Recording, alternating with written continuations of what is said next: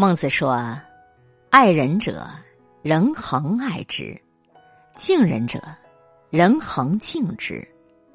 你如果善待他人，别人也会善待你。你如果内心是光明的，这个世界就不会是黑暗的。做人如水，做事如山。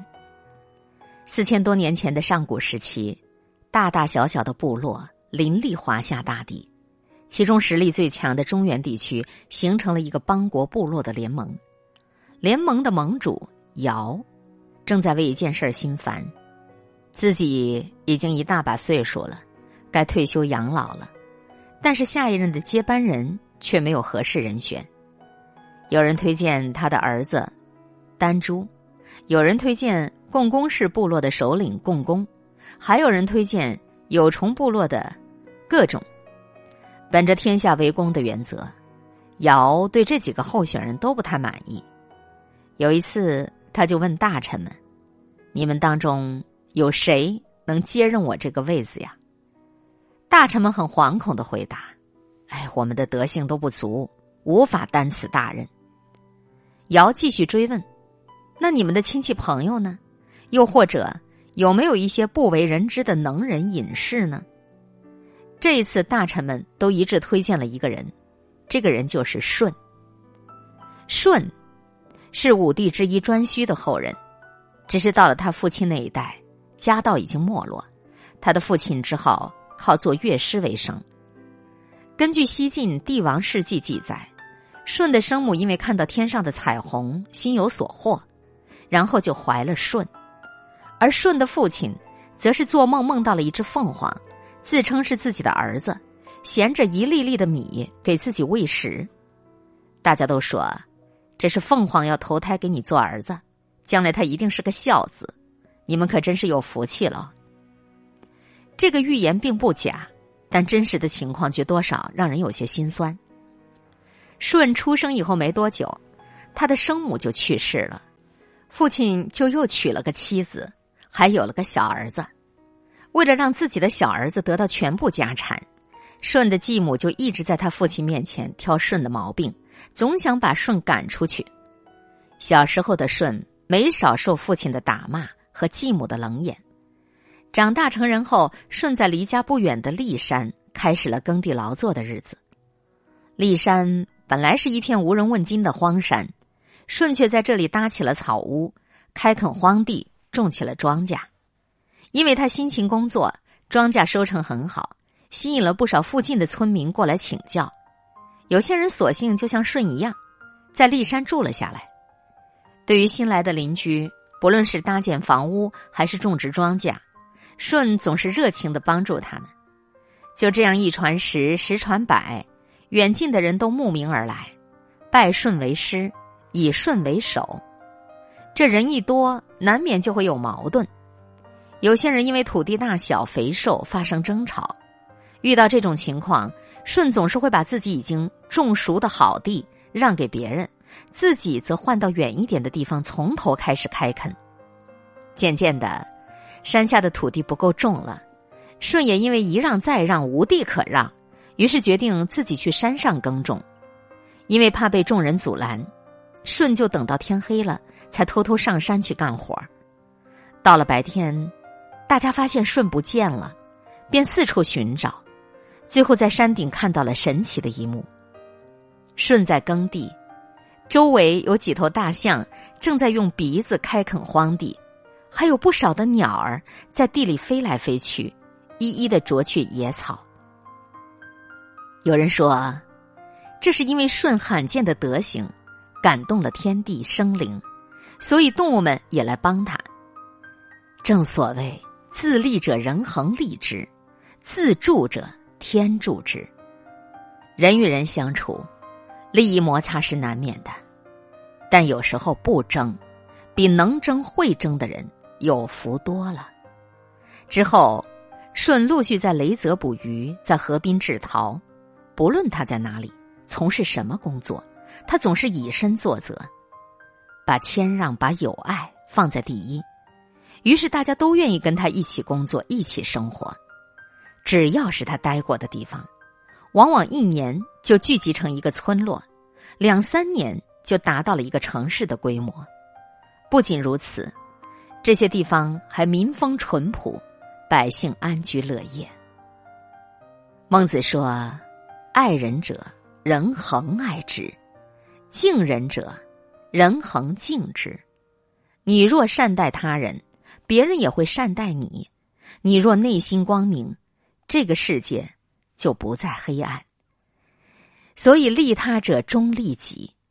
当部落接班人的位置空缺时，所有人一致推荐了舜。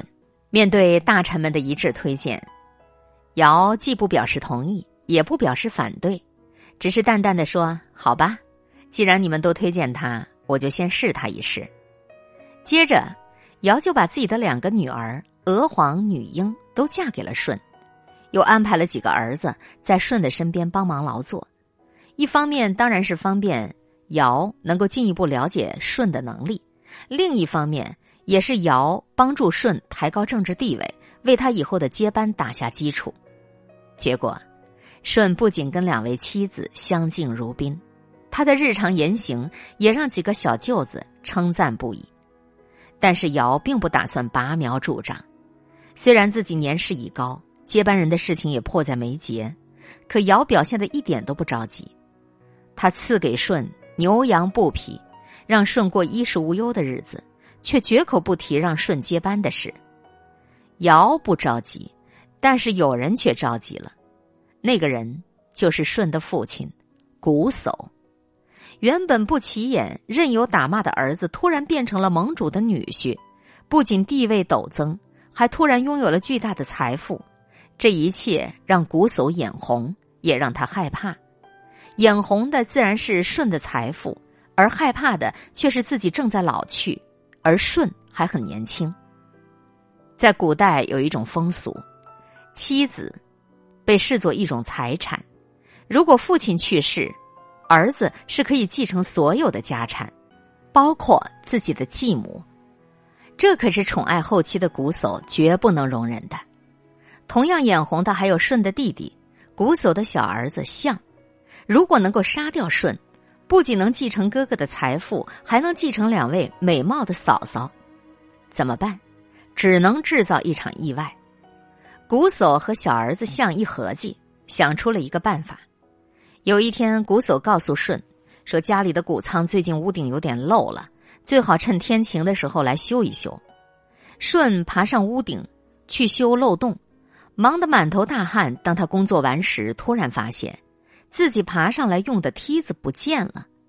谷仓的四周不知什么时候堆满了柴草。而父亲瞽叟正猫着身子在点火，柴草很快就烧了起来，谷仓四周大火弥漫，眼看就要烧到屋顶。舜大声的呼喊父亲，瞽叟却充耳不闻。情急之下，舜两手各拿着一个斗笠，从屋顶跳了下来。因为斗笠减缓了下降的速度，所以舜落地的时候安然无恙。这次的计划失败了，然而瞽叟和象并没有善罢甘休。又一次，瞽叟让舜往地下挖井。当舜挖井挖到深处时，瞽叟和象一起用土把井口给填死了。这下舜可没办法逃命了。心急的象得意的说道：“这回可是我出的主意，我的功劳最大。哥哥的两个嫂嫂都归我，哥哥的琴也归我。”牛羊仓廪归父母，他甚至直接走进了舜的居所，高兴的在屋子里弹起了琴。可没想到的是，舜却回来了。有人说那是因为舜有天神保佑，每次都能逢凶化吉，大难不死。其实，那只是舜事先在井底挖了一个横向的洞，通往邻居家的井。这当然不是舜能够未卜先知。而是因为像父亲、弟弟要害自己的险况，在舜身上已经一再发生。只是舜不仅不戳破他们的阴谋，还依然像以前一样的孝敬父亲、友爱弟弟。几百年后，孔子对弟子们说：“同样是尽孝，你们看看舜的做法。父亲要打舜，如果手里拿的是小棍棒，那舜就承受下来，让父亲打几下出出气。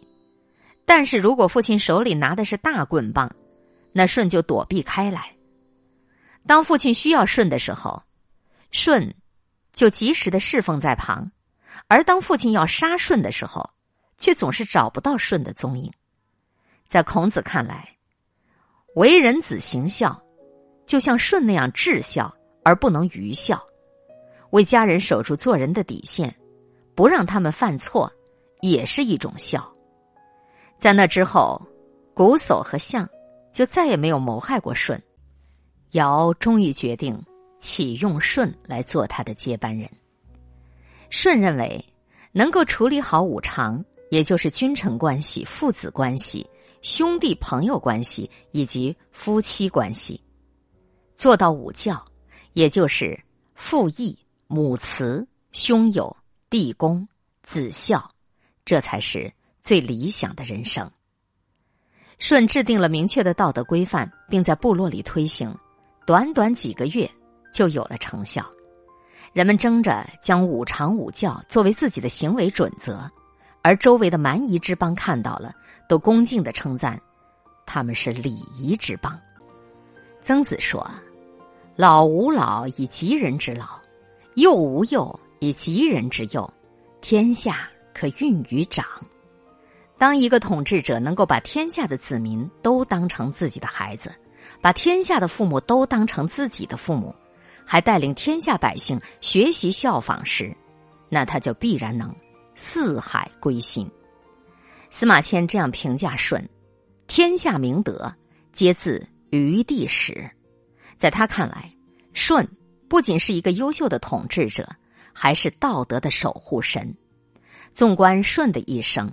你会发现，作为一个统治者，他从来不是什么天生的神人，他的成功都是来自于对于自身德行的高标准、严要求。做事守本分，做人守底线。今天会遇见什么人，会发生什么事，都有各种意想不到的可能性。分享传播有力量的文字，亲近感受真善美的观点和态度。空中和你相互勉励，保持微笑。淡定从容的好心态，祝福有缘分在这里遇见的你，身体好，心情好。我是海林，欢迎来听，一切刚刚好。本节目由喜马拉雅独家播出。